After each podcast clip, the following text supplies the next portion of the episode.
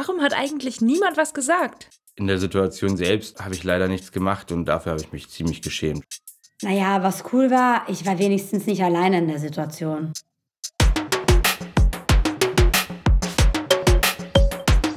Was zu melden? Der Podcast des Register Friedrichshain-Kreuzberg für alle, die mehr wissen möchten über Diskriminierung und extreme Rechte. Für die, die einschreiten und was verändern wollen.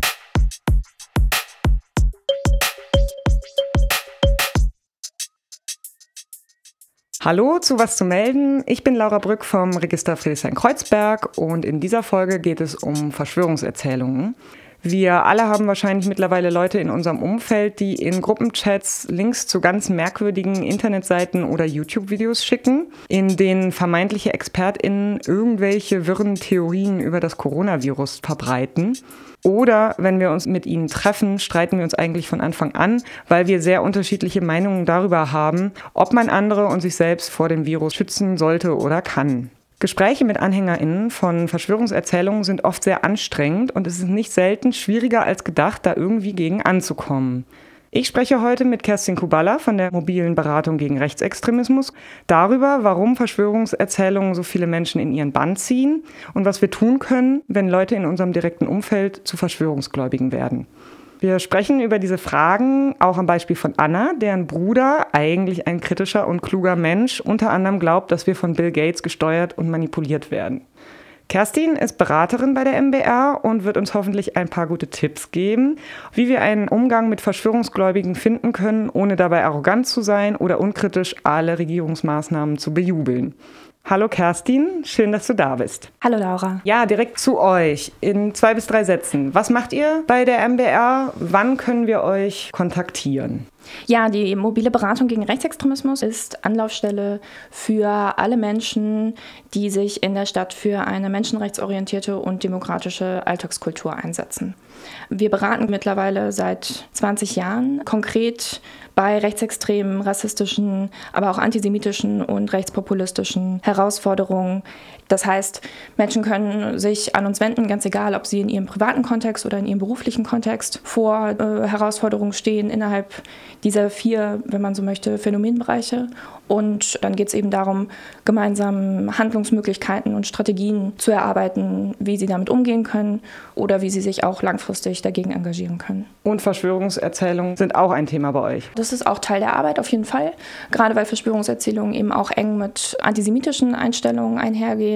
Und wir beraten aber auch natürlich, gerade in privaten Kontexten hatten wir sehr, sehr viele Anfragen dazu im letzten Jahr und auch in diesem Jahr, wenn es nicht unbedingt eine direkte Verbindung zu rechtspopulistischen oder anderen antisemitischen Einstellungen gibt. Also das ist kein Hindernis, sondern ganz im Gegenteil. Also Menschen können sich auch an uns wenden, wenn es erstmal vordergründig nur in Anführungszeichen um verschwörungserzählerische Einstellungen geht. Dann sind wir jetzt schon ganz drin im Thema. Was sind Verschwörungserzählungen und warum funktionieren sie auch? Ja, das ist tatsächlich eine ganze Bandbreite an Merkmalen und Funktionen. Grundsätzlich ist es so, dass Verschwörungsglaube erstmal eine Vorteilsstruktur ist gegenüber all denjenigen, die als mächtig erlebt werden. Also da geht es oft um vermeintliches Geheimwissen, eine vermeintlich ja, geheime Macht, die hinter allem steht diese Vorstellung ist eben eng mit dem Mythos der sogenannten jüdischen Weltverschwörung verbunden. Das heißt, bei dieser Vorstellung werden eben alle abstrakten, verunsichernden Anteile moderner Gesellschaften zum Teil eines großen Masterplans gegen alle Nichtjuden und Jüdinnen erklärt. Das heißt, Verschwörungsideologinnen oder Anhängerinnen von Verschwörungserzählungen erklären quasi widersprüchliche politische, aber auch geschichtliche Ereignisse, mit denen wir ja alle konfrontiert sind, und entwerfen dadurch so eine Art apokalyptisches Bild, aus dem es nur einen Ausweg zu geben scheint. Und der ist der Kampf der Guten gegen die Bösen in Anführungszeichen. Die Corona-Krise zählt natürlich als Beispiel auch dazu. Also Verschwörungserzählungen beziehen sich auch in dieser Krise auf diesen Mythos. Und genau, und dazu gehört eben auch die Annahme, tatsächlich Bescheid zu wissen und auch Lösungen präsentieren zu können. Also wenn ich glaube, einen bestimmten Masterplan gecheckt zu haben, hinter dem irgendwie geheime Mächte stehen oder so, glaube ich ja über etwas ganz genau Bescheid zu wissen und eben dann auch darauf die passenden Antworten zu haben. Und daraus leiten sie eben auch oft ab, die Aufgabe zu haben, andere davor zu warnen, zu beschützen oder eben selbst dagegen aktiv werden zu müssen. Was sind denn dann die vorgeschlagenen Lösungen oder was muss man denn dann tun, außer jetzt vielleicht aufzuklären? Also erstmal geht es darum, dass im Gegensatz zu wissenschaftlichen Auseinandersetzungen oder Erklärungsversuchen von gesellschaftlichen, politischen oder anderen komplexen Zusammenhängen, die ja darauf angelegt sind, bestimmte Phänomene durch ergebnisoffenes Arbeiten beschreiben und erklären zu können, dass Verschwörungserzählungen die eine Antwort parat haben. Das Ziel ist eben nicht unbedingt der Erkenntnisgewinn, sondern eben die Suche nach Informationen, die die eigene Weltsicht bestätigen. Also es ist ja wie so ein Kreis, also dass man annimmt, Informationen zu finden, die diese Annahme bestätigen und letztendlich auch unterfüttern und dann das eigene Handeln, was sich daraus speist, legitimieren, rechtfertigen und natürlich auch der Wunsch, das nach außen zu tragen und andere davon zu überzeugen. Und darin besteht eben auch die Gefahr. Also Anhängerinnen von Verschwörungserzählungen schließen sich quasi in so einem, einem nach außen isolierten Weltbild ein und der zentrale Bestandteil dieses Weltbildes ist dann eben das Identitätsangebot das ist natürlich auch immer auf Abgrenzung gegenüber anderen gestützt. Also so ein kleiner Klüngel von Leuten, die es gecheckt haben, gegen genau. den Rest der Schlafschafe. Genau. Und die Guten, also zu denen man sich dann ja selbst auch zählt, erheben sich dann quasi gegen die Bösen. Und auch diejenigen, was du jetzt mit Schlafschafen beschrieben hast, das ist quasi so ein Wort aus der verschwörungserzählerischen Szene für all diejenigen, die äh, noch in Anführungszeichen aufgeweckt werden müssten. Also die es noch nicht verstanden hätten. Und VerschwörungsideologInnen sehen sich schon auch zum zum Teil verpflichtet, mit allen Mitteln gegen ihre ausgedachten Feinde vorzugehen. Und das ist eben auch die große Gefahr von Verschwörungserzählungen, dass diese letztendlich apokalyptische Weltsicht ähm, dazu führt, dass Menschen sich auch berechtigt sehen, in ihren Augen Widerstand zu leisten und zu Maßnahmen greifen, die auch gewalttätig sein können. Ich denke sofort an jetzt den Mord an der Tankstelle in Niederoberstein, wo es ja um eine Maske ging und tatsächlich der Täter gesagt hat, dass er ein Zeichen setzen wollte, sind das dann solche gefährlichen Auswirkungen, die du meinst? Genau, das ist natürlich eine sehr extreme Form. Also nicht jede Person, die auf Verschwörungserzählungen anhängt, würde potenziell so eine Tat begehen. Dazu braucht es schon auch ein explizit menschenverachtendes und wahnhaftes Weltbild. Also ein Weltverständnis, das die eigenen Bedürfnisse und das wäre ja in diesem Fall hier ohne Maske Bier zu kaufen. Wenn ich mich richtig erinnere, wollte ja der Täter Bier kaufen und der Angestellte in der Tankstelle hat ihm quasi den Verkauf verweigert, solange er keine Maske trägt. Und er hat sich geweigert, eine Maske aufzusetzen, hat dann die Tankstelle verlassen, ist nach Hause gegangen und anderthalb Stunden später wiedergekommen, wollte dann wieder etwas kaufen und der Tankstellenbesitzer hat ihn dann auf die Maskenpflicht hingewiesen und dann hat er ihm gezielt in den Kopf geschossen. Das heißt, die Tat ist ja auch nicht aus dem Affekt passiert. Und das setzt ja letztendlich ein Weltverständnis voraus, dass die eigenen Bedürfnisse, also hier ohne Maske Bier zu kaufen, über das Recht eines anderen Menschen stellt und sogar über das Recht, überhaupt zu leben.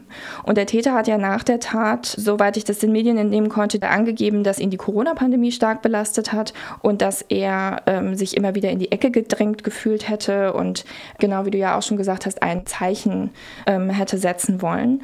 Und dabei schien ihm augenscheinlich ja auch das Opfer verantwortlich für die Gesamtsituation.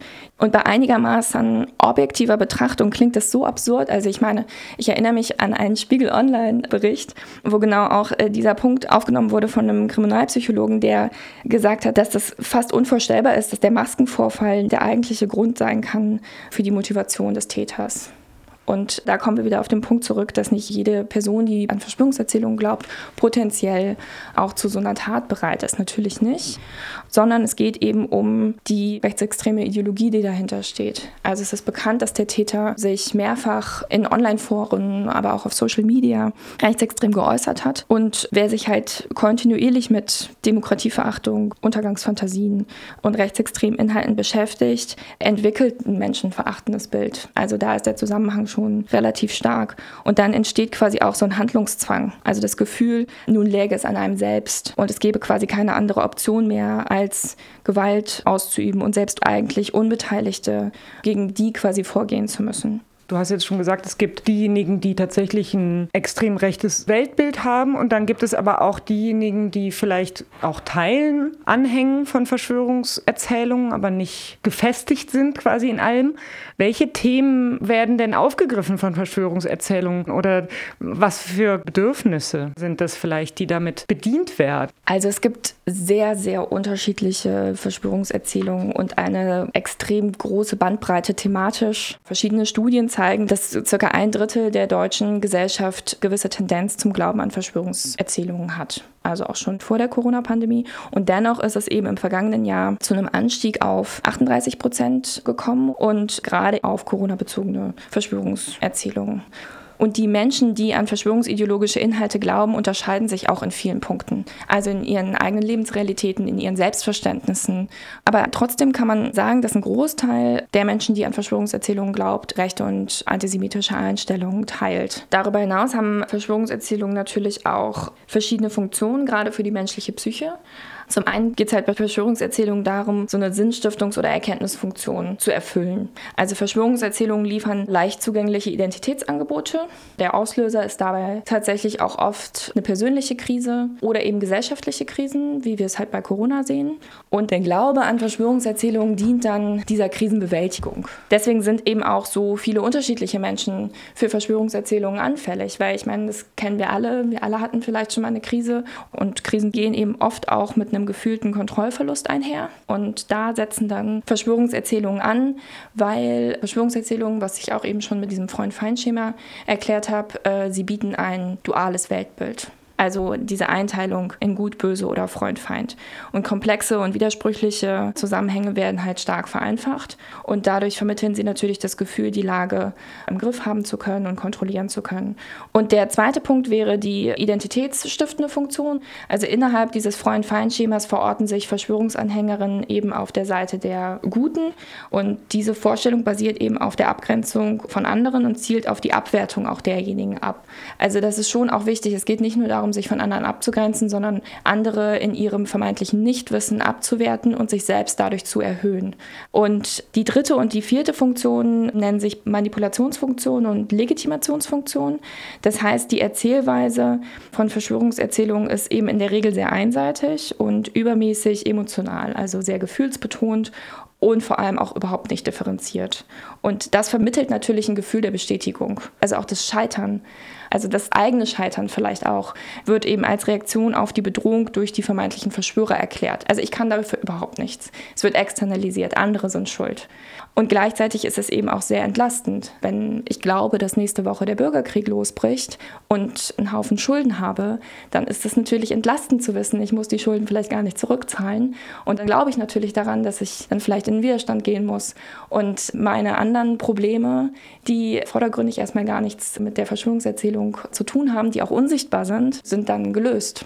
Und das muss gar nicht bewusst passieren. Das ist nicht so, dass Leute, die sich selbst als besonders aufgeklärt, kritisch einordnen würden, davor gefeit wären, nicht auch Verschwörungserzählungen anzugehören. Weil was Menschen mit einer ausgeprägten Verschwörungsmentalität letztendlich ja auch eint, ist eben die Überzeugung, dass einige vermeintliche Mächte im Hintergrund sich zu ihrem Vorteil und dem Nachteil der Welt verschworen haben.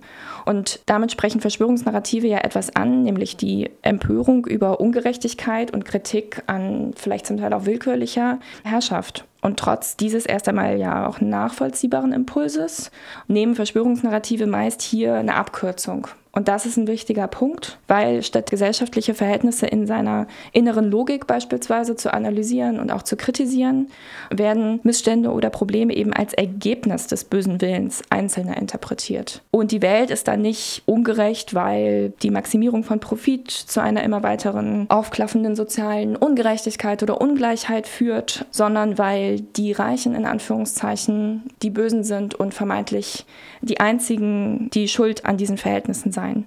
Und gleicher Zugang aller Menschen zu Gesundheit zum Beispiel wird in diesem Weltbild ja nicht dadurch blockiert, dass medizinische Produkte und Behandlungen wie jede andere Ware auch Marktgesetzen unterworfen ist. Also das ist ja leider in einem kapitalistischen Wirtschaftssystem so, sondern weil dann Pharma-Riesen also sich angeblich dazu verschworen hätten, die Bevölkerung zu dezimieren. Diese Abkürzung ist entscheidend. Bei Verschwörungserzählungen geht es eigentlich immer darum, Schuld zu personifizieren. Und das ist eben das große Problem und hat auch wenig mit Gesellschaftskritik zu tun. Verschwörungserzählungen wirken hier halt auch viel mehr kontraproduktiv. Die geben einfache Antworten und Letztendlich hat das den Effekt, dass von Verhältnissen ablenkt. Wenn ich mich kritisch mit gesamtgesellschaftlichen Verhältnissen auseinandersetze, dann beinhaltet das auch immer eine eigene Reflexion der eigenen Position innerhalb verschiedener Verhältnisse. Und das ist bei Verschwörungserzählungen nicht gegeben. Und das hat aber auch viel mit der Funktion der Entlastung zu tun. Du hast es jetzt auch gesagt, es sind einfache Antworten auf komplexe Fragen ich denke immer, wenn ich mir Verschwörungsideologien angucke, egal welche eigentlich, es ist überhaupt nicht einfach. Es ist total komplex. Es ist meistens verschlungen, verworren. Man muss echt Zeit aufwenden, um das zu durchdringen. Aber das ist am Ende das, was einfach ist, dass ich selber gar nicht mich dazu irgendwie in Beziehung setze, sondern auf der Seite der Guten bin. Ja, klar, auf jeden Fall. Für Anhängerinnen von Verschwörungserzählungen selbst sind die Erzählungen und der Glaube überhaupt nicht so widersprüchlich oder kompliziert. Und wenn das so ist, dann würden sie es immer so auslegen, als sei das eher ein Beweis dafür, dass äh, sie besonders kritisch wären. Verschwörungserzählungen werden dann halt mit anderen Verschwörungserzählungen quasi belegt, in Anführungszeichen. Das ist eine sich selbst bestätigende Erzählung. Und wie gehen jetzt Verschwörungsgläubige um mit so einer Enttäuschung, dass ja Prognosen und Versprechungen ihrer Gurus oft einfach nicht eintreffen? Also ich würde jetzt so denken, irgendwann hört man ja auf, Menschen zu glauben, die behaupten, im September würden jetzt alle Geimpften sterben oder bei der nächsten Demo, wo wir wieder mit zwei Millionen Menschen demonstriert haben, auf den Bildern sieht es dann immer weniger aus, würde dann endgültig die Regierung gestürzt werden und dann passiert es immer nicht. Wie reagieren darauf Anhängerinnen dieser Erzählungen? Wenn ich glaube und mir gesagt wird, dass alle Geimpften zu einem bestimmten Punkt X sterben werden, wie das ja bei einer Erzählung so war, dass im September alle Geimpften irgendwie äh, gesundheitliche Probleme kriegen würden oder sogar sterben, dann ist das Nicht-Thematisieren in den Medien und in der Öffentlichkeit nicht unbedingt Anlass dafür, dann zu denken, so, oh stimmt, vielleicht ist das irgendwie Quatsch gewesen, was ich da geglaubt habe, sondern vielmehr wird das mediale Verschweigen der Wahrheit, also der Tod von Geimpften, lediglich als ein weiterer Beweis dafür, einer globalen Verschwörung auf den Fersen zu sein, gesehen. Und gleichzeitig werden wahrscheinlich auch Informationen ausgeblendet, weil auch ungeimpfte werden ja Geimpfte kennen, die nicht gestorben sind im September. Klar, auf jeden Fall, ja. Also es ist nicht ausgeschlossen, dass Teilnehmende der ersten großen Protestwelle von Querdenken und anderen sich vielleicht auch deshalb nicht mehr an Protesten beteiligen, weil Zweifel anhand der anhaltenden Widersprüche von Verschwörungserzählungen aufgetaucht sind. Und sich natürlich auch viel nochmal verändert hat. Also auch was das Pandemiegeschehen angeht, was die Maßnahmen dagegen angeht. Also jetzt haben wir eine andere Situation als im Mai 2020 oder im Herbst letzten Jahres. Das heißt aber nicht, äh, dass das nicht wieder reaktiviert werden könnte. Und die Netzwerke und die Strukturen sind ja nach wie vor da. Also die Menschen, die das auf die Beine gestellt haben, die sind ja nicht weg. Und die Leute, die in den Telegram-Gruppen sich Infos gegenseitig schicken oder darüber unterhalten und so weiter, die sind ja auch nicht weg bei jeder neu aufkommenden gesellschaftlichen Spannung, also auch bei neu aufkommenden Krisen, ist es quasi wieder reaktivierbar. Das heißt, auch wenn das jetzt erstmal so scheint, dass die großen Proteste vorbei sind, heißt das nicht, dass die Menschen, die ja auch diese Art zu denken ein Stück weit verinnerlicht haben und auch in ihren Umfeldern weitertragen, dass die verschwunden sind. Die Partei, die Basis ist ja quasi die Querdenken-Partei und Querdenken ist so ein bisschen die verschwörungsideologische Bewegung in Deutschland. Die Basis hat in Berlin so zwischen 1,1 Prozent der Stimmen bei der Bundestagswahl und 1,6 bei der Abgeordnetenhauswahl bekommen. In Friedrichshain-Kreuzberg lag sie bei allen Wahlen, bei Erst- und Zweitstimmen über diesen Ergebnissen. Und die Basis gibt sich ja so friedliebend, basisdemokratisch, harmlos. Was ist aber das Problem bei dieser Partei? Ja, die Außendarstellung der Partei Die Basis ist stark geprägt von so einer alternativ-esoterischen bis spirituell-anthroposophischen Sicht. Also dazu gehören quasi die Ablehnung einer verpflichtenden Impfung und auch die sofortige Aufhebung jeglicher Pandemie-Maßnahmen. Das ist quasi das, was sie auch im Wahlprogramm stehen haben oder das, was sie so eingefordert haben. Und personell und inhaltlich lässt sich das Groß der Parteimitglieder auch so einem esoterisch-alternativen Milieu zurechnen. Also es wird vordergründig sehr viel Wert darauf gelegt, jeder Meinung Raum geben zu können, egal wo die sich verortet. Und entsprechend gibt es wenig bis gar keine Abgrenzung zu reaktionären, rechten, aber auch antisemitischen Positionen. Einige prominente Parteiaktivistinnen fallen darüber hinaus auch immer wieder durch nicht nur antisemitische Aussagen, sondern eben auch durch NS-Verharmlosung auf und auch durch die Relativierung des Holocaust und verbreiten natürlich darüber hinaus auch Falschinformationen, beispielsweise über die Corona-Pandemie, die ganz eng zusammenhängen mit Verschwörungserzählungen. Und besonders hervorzuheben sind die beiden Spitzenkandidatinnen von Die Basis zur Bundestagswahl. Das sind einmal Rainer Föhmich aus Göttingen und Viviane Fischer aus Berlin. Und beide haben halt zusammen mit noch zwei anderen Akteuren den verschwörungsideologischen Corona-Ausschuss, so nennt er sich, gegründet. Von dem haben vielleicht auch schon ein paar ähm, gehört, als vermeintlich besonders kritische Auseinandersetzung mit Maßnahmen der Bundesregierung. Und das Problem ist aber, dass die in diesem ja gut, tatsächlich auch relativ langatmigen Online-Format ganz krasse Fehlinformationen verbreiten. Einige Beispiele sind da halt, dass die Impfung einer angeblichen Implantierung eines Chips zur Kontrolle von Menschen dienen würde. Und das sind keine seltenen Behauptungen. Und Füllmich hat darüber hinaus eben auch noch gesagt, dass der verwendete Impfstoff, Zitat, 25 Prozent aller Deutschen direkt umbringen oder bei weiteren 36 Prozent potenziell tödliche Nebenwirkungen hervorrufen werde. Zitat Ende. Und Darüber hat er dann noch andere ja, NS-relativierende und Holocaust-vergleichende Behauptungen angestellt. Sowas wie, dass Zitat die Bundesregierung eine Art KZ errichten wollte für alle Ungeimpften. Und obgleich solche Aussagen parteiintern nicht unumstritten sind, also da gibt es schon auch Leute, die sagen, okay, das geht zu weit oder das, solche Vergleiche können wir nicht bringen, bedienen sie sich letztendlich so einer Erzählung, die aus der Pandemieleugner-Szene kommt und gehört auch dazu und auch von Beginn an. Ja, vielen Dank erstmal, Kerstin. Wir kommen gleich zu Anna und zur Frage, wie man eine gute Beziehung halten kann zu jemandem, der verschwörungsgläubig ist und wie man trotzdem Kontra geben kann. Davor kurz ein paar Infos, wie du verschwörungsideologische Vorfälle bei uns melden kannst. Bei den Berliner Registern und hier in Friedrichshain-Kreuzberg dokumentieren wir nicht alles, was Verschwörungsideologie ist. Das wäre im Übrigen sehr, sehr viel Arbeit. Wir nehmen Vorfälle nur in unsere Chronik auf, die klar einer unserer inhaltlichen Kategorien entsprechen. Also wenn zum Beispiel Vergleiche zum Nationalsozialismus gezogen werden, wenn auf Stickern Impfungen mit Eugenik gleichgesetzt werden oder vermeintlich ungeimpfte Rednerinnen auf Demonstrationen sich mit den Opfern der Shoah vergleichen, dann ist das ein Vorfall für die Berliner Register. Melden kannst du zum Beispiel unter fk.berliner-register.de oder über unsere Social-Media-Accounts. Jetzt geht es weiter mit Anna und ihrem Bruder. Ich habe mit Anna gesprochen und sie hat mir erstmal das hier erzählt. Wie das Ganze angefangen hat, war eigentlich schon so, dass wir uns über so die Maßnahmen bzw. die Umsetzung gestritten haben. Zum Beispiel, dass ich ihn besuchen wollte und dann seine Freundin aber krank war mit Husten und die beiden sich nicht testen wollten und ich dann gesagt habe, ich will hier nicht drinnen Hallo sagen. Dann hat sie erstmal nicht mit mir sprechen wollen und er auch so war ziemlich sauer auf mich. Dann haben wir aber schon weiter telefoniert und bei jedem Telefonat, also auf die Frage von wie geht's dir, hat er halt immer geantwortet, ja, Corona-Maßnahmen sind scheiße und es macht mir Angst, weil wir laufen auf den Faschismus zu. Und wir dann aber nicht so richtig gut irgendwie Gesprächsebenen gefunden haben, sondern uns eigentlich jedes Mal darüber gestritten haben. Kennst du das aus der Beratungspraxis? Ja, auf jeden Fall. Es ist so, dass viele gerade in einem privaten Umfeld, wenn sie damit konfrontiert sind, dass Familienmitglieder oder enge Freunde Verschwörungserzählungen anhängen oder sehr verwirrend und teilweise auch beängstigend klingen, dass die Menschen natürlich extrem belastet sind. Klar. Und das ist eine total herausfordernde Situation, gerade wenn man so sehr überrascht davon ist, dass Menschen, die einem so nahe stehen, auf einmal Ideen oder Ansichten anhängen oder verbreiten, wo man selber denkt, woher kommt das? Also so total überrascht davon ist und ein Stück weit natürlich auch überfordert. Anna war auch genervt davon, was ihr Bruder erzählt hat, aber auch verunsichert. Und das hörte sich dann so an.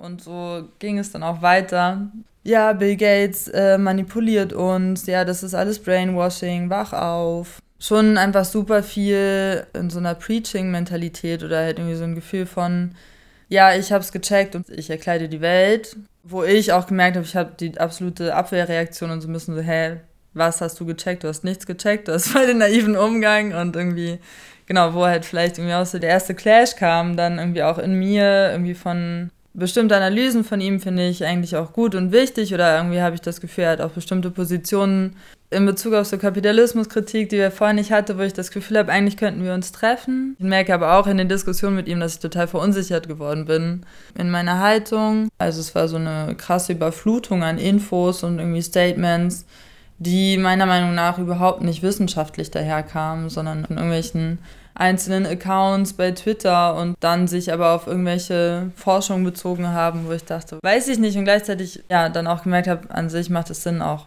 Wissenschaft in Frage zu stellen.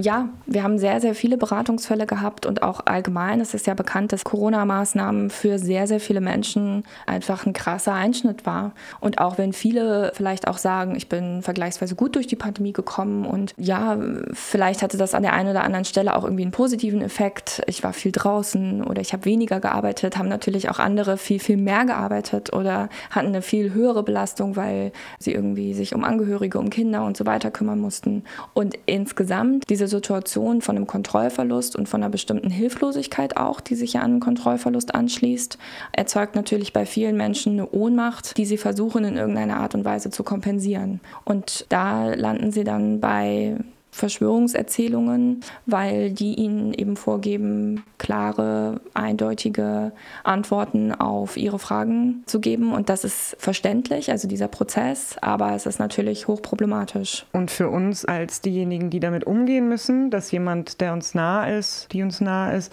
plötzlich solchen komischen Dingen Glauben schenkt, ist es eben auch, wie Anna sagt, sehr verunsichernd. Wie gehe ich denn mit so einer Verunsicherung um, dass ich denke, ja, der hat viel gelesen dazu. Ich jetzt gar nicht so. Gleichzeitig weiß ich, dass es Quatsch ist. Was kann ich vielleicht da machen? Ja, also klar, auch wenn die Auseinandersetzung mit Verschwörungsgläubigen immens anstrengend ist. Also es berichten auch sehr, sehr viele Beratungsnehmende und ist ja auch logisch, weil es eben auch so irrational ist und so gefühlsbetont. Und das heißt nicht, dass Gefühle schlecht sind, aber innerhalb so einer Auseinandersetzung, wo es ja auch um Fakten geht und um eine ähm, ja, rationale Auseinandersetzung mit Verhältnissen, mit Ereignissen und so weiter, die quasi nur mit Gefühlen und Meinungen zu begründen, ist extrem anstrengend für das Gegenüber und in dem Fall für Anna.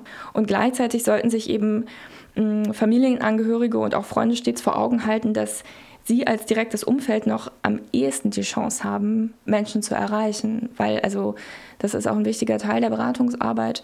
Die Beziehungsebene ist quasi das A und O oder da kann man am ehesten noch ansetzen. Und also das birgt einen Riesenschatz, gerade wenn man den Eindruck hat, mit Argumenten nicht mehr so weit durchzudringen.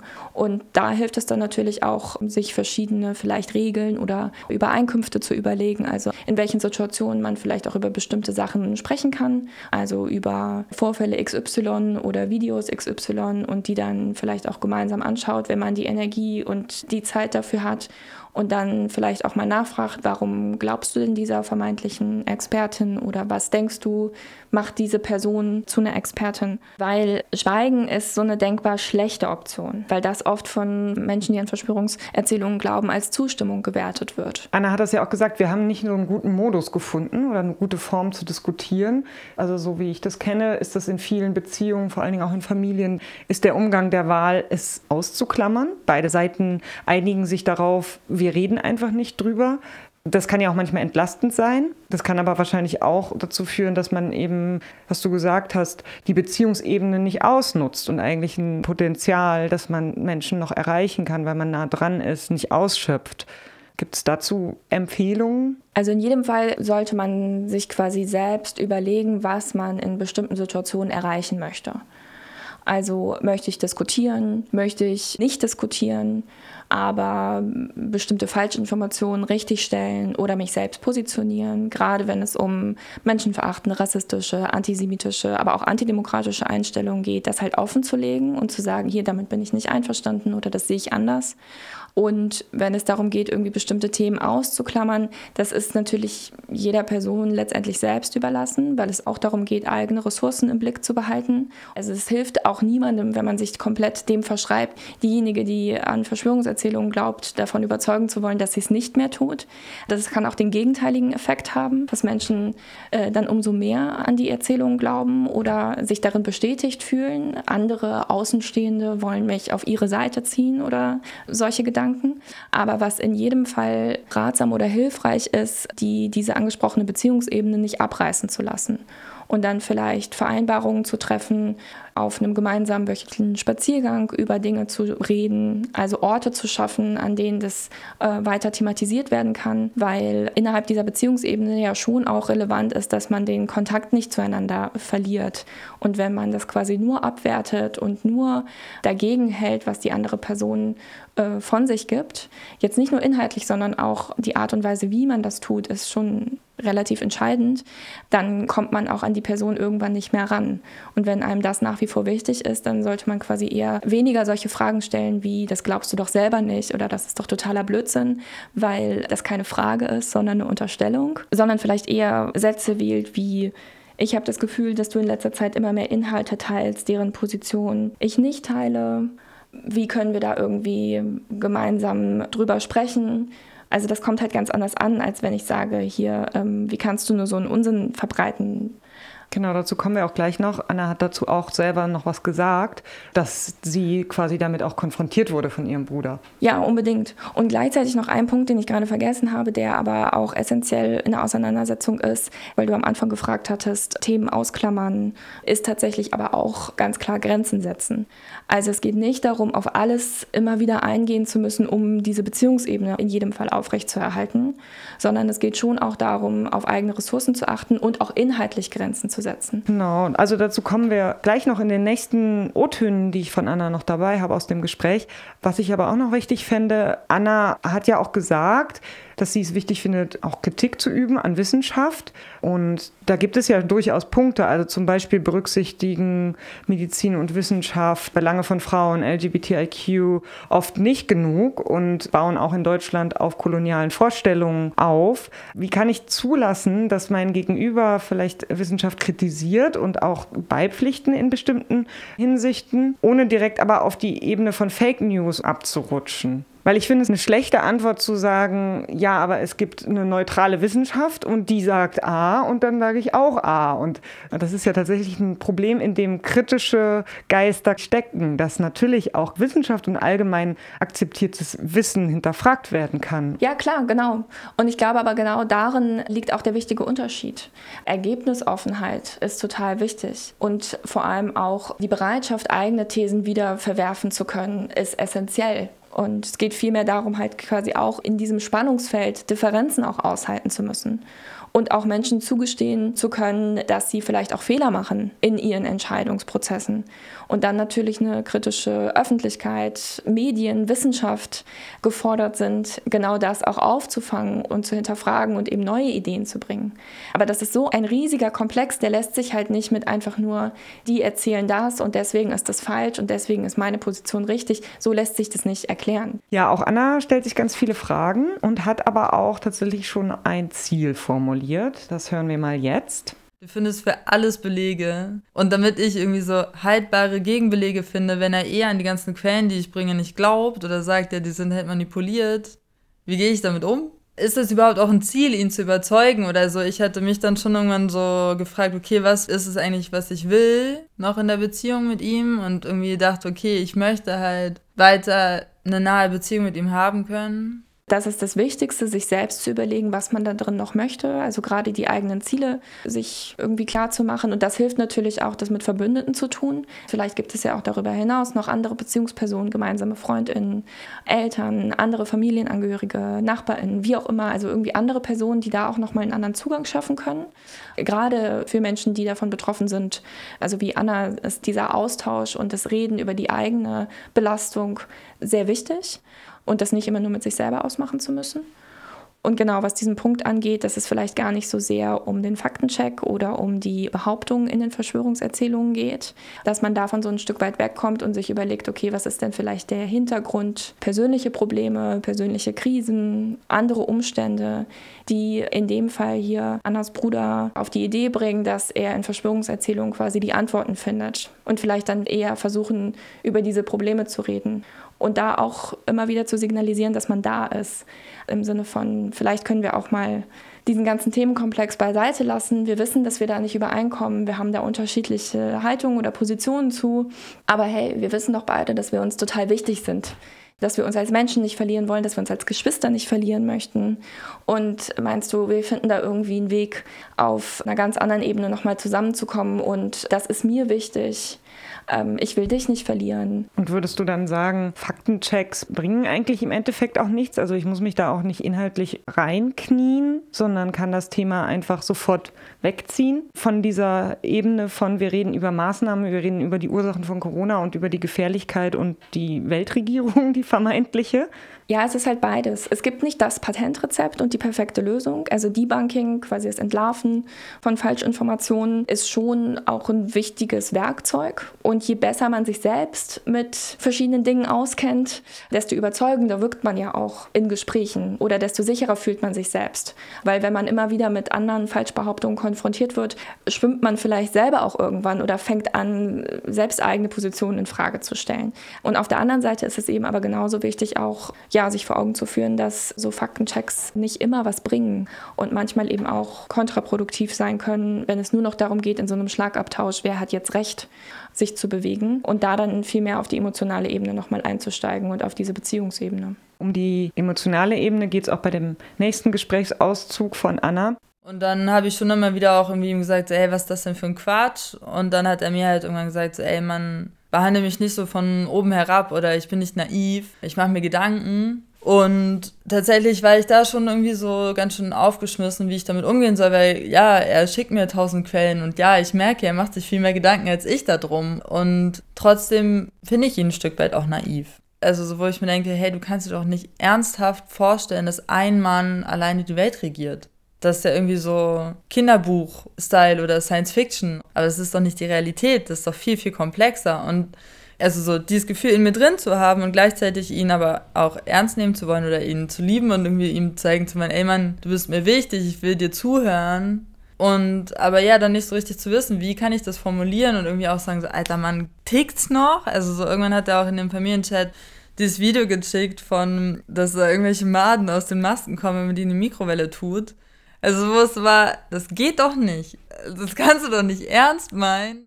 Ja, ich finde es tatsächlich sehr plastisch und total lebensnah beschrieben von Anna. Das ist genau dieses Spannungsverhältnis, was total schwierig ist auszuhalten. Und da vielleicht so als Tipp oder als Herangehensweise, das hat Anna ja selber auch, aber eigentlich auch schon beschrieben, auf der einen Seite eben gegenüber ihrem Bruder schon auch ihre eigenen Sorgen da drin, im Sinne von, hey, du bist doch eigentlich ein kluger Typ so und ich habe immer geschätzt, wie kritisch du an Sachen herangegangen bist. Also auch so ein bisschen wertschätzend, ihn versuchen da abzuholen und darüber selber quasi auf den Gedanken zu bringen, das kann doch dann eigentlich gar nicht sein, dass du ernsthaft glaubst, dass aus so einem Mikrowellen dann Maden herauskommen. Das ist doch irgendwie Quatsch. Genau, und da dann aber eben nicht, so wie ich jetzt auch gerade, mit Wörtern arbeiten, die das dann irgendwie so herabsetzen, sondern eher äh, versuchen, die Angst, die ja auch dahinter steckt, also viele Menschen, die Verschwörungserzählungen anhängen, haben halt total große Angst vor Dingen, versuchen ihnen diese Angst zu nehmen. Also das auch ganz klar so zu sagen, ich sehe das, dass du davor Angst hast, ich habe diese Angst nicht. Und ganz viele andere Menschen haben diese Angst auch nicht. Und was können wir tun, damit du auch keine Angst mehr haben musst? Und wenn es dann darum geht, auch so ein Video, dass das in den Familienchat gestellt wurde, da sich schon auch nochmal zu überlegen, okay, da lesen ja auch andere Leute mit. Ähm, das ist jetzt nicht nur zwischen uns, da dann auch konkreter zu widersprechen. Also weniger auf so eine wertschätzende Art, Leute, Annas Bruder in dem Fall versuchen abzuholen, sondern eben auch zu sagen, hier, das ist nicht richtig, das sind Fake News, das sind Falschbehauptungen und ich finde es auch gefährlich und auch nicht cool, wenn du das so ungefiltert an uns alle weiterleitest. Woher kommt das? Das zu hinterfragen, wer das produziert und vielleicht auch mal nachzufragen, warum man das irgendwie schlüssig findet. Also ich meine, es ist schon auch aus anderen Gründen schwierig, in einem Chatformat zu diskutieren, jetzt nicht nur in Bezug auf solche inhaltlichen Sachen, sondern ja auch so grundsätzlich ist das, das vielleicht nicht unbedingt das Kommunikationsmittel oder das Medium, wo man irgendwie gut diskutieren kann. Das kann man einfach besser, wenn man sich gegenüber sitzt. Und dann vielleicht aber trotzdem nochmal so ein Gesprächsangebot zu machen, im Sinne von, hier, lass doch da nochmal drüber sprechen, wenn wir uns sehen. Aber wie gesagt, es ist schon auch essentiell, Falschbehauptungen zu widersprechen und auch, ja, menschenverachtenden Behauptungen, die ja auch oft über solche Videos verbreitet werden, dem ganz klar zu widersprechen. Und da auch durchaus kritischen Leuten, wie das ja auch hier in der Situation geschildert wird, die da auch an die eigenen Positionen und Haltungen dran zu erinnern. Hey, ich weiß doch, dass dir das total wichtig ist, vielleicht ein antirassistisches Selbstverständnis oder eine Sensibilität für Antisemitismus und Deswegen verstehe ich nicht, warum du sowas teilst. Das könnte zum Beispiel auch noch so eine Antwortmöglichkeit sein. Genau, und dann ist das nämlich auch die letzte Aufnahme, die ich gemacht habe aus dem Gespräch, wo es nochmal um die Gemeinsamkeiten geht. Also auch so eine Strategie an Gemeinsamkeiten anzusetzen. Und da hat mir Anna das hierzu erzählt. Eigentlich haben wir mega viele Gemeinsamkeiten von, wir wollen irgendwie eine Welt, in der alle möglichen Menschen frei leben können und in der es irgendwie keinen Rassismus gibt, in der es keine Homo- und Transfeindlichkeit gibt, in der es keine Armut gibt. Und letztendlich teilen wir diese Perspektiven und crashen aber gerade die ganze Zeit. Und da frage ich mich auch so, okay, wie könnte ich dem auf eine Art und Weise begegnen, dass wir uns gegenseitig stärken und nicht angreifen. Und irgendwie so da ist schon die Frage, wie kann ich ihn halt irgendwie eher abholen und aber hatte schon auch immer wieder das Gefühl, dass er eigentlich nie zufrieden war, wenn ich gesagt habe, ja stimmt, da treffen wir uns ja eigentlich. Und aber da und da und da sehe ich das anders oder geht mir das nicht tief genug, die Analyse, die du hast. Ja, es ist auf jeden Fall, es macht total viel Sinn, an Gemeinsamkeiten anzusetzen. Das ist ja auch genau das, was Anna beschreibt. Die Erkenntnis, wenn man das tut, dass es auch nicht direkt zu einem Erfolg führt und das vielleicht auch ein Stück weit anzuerkennen. Also sich darauf einzustellen, dass man extrem viel Geduld mitbringen muss, extrem viel Ressourcen und sich deswegen auch überlegen sollte, wo man selbst die eigene Belastung, wie man die gut verarbeiten kann und vor allem auch eigene Grenzen setzen. Also vielleicht auch zu sagen, so hey, wir können sehr, sehr gerne über die und die und die Themen sprechen, aber wenn es da und da und dazu kommt, das ist für mich eine Grenze, da möchte ich einfach nicht mehr drüber sprechen ja, und sich einfach klar machen, dass das Ganze kein Sprint ist, sondern ein Marathon. Das ist nicht mit ein, zwei, drei Gesprächen getan, sondern das kann sehr, sehr lange dauern. Aber und auch um so ein bisschen ja, einen positiven Ausblick mitzugeben, es kann sich auch total lohnen. Also es gibt natürlich auch Menschen, die berichten, dass sie Verschwörungserzählungen angehangen haben und ja wirklich sehr, sehr vereinnahmt davon waren und fast ihr gesamtes Umfeld äh, nur noch aus Menschen bestanden hat, die auch an dieselben Erzählungen geglaubt haben und fast ihr ganzes Leben danach ausgerichtet haben, aber trotzdem noch eine oder zwei Personen in ihrem Umfeld hatten, die ihnen immer wieder andere Impulse gegeben haben und die ihnen auch andere Identitätsangebote gegeben haben. Das heißt ja nicht, dass man alles über Bord werfen muss an was man glaubt und was einem wichtig ist, überhaupt nicht, sondern dass man vielleicht einfach da andere Angebote schafft.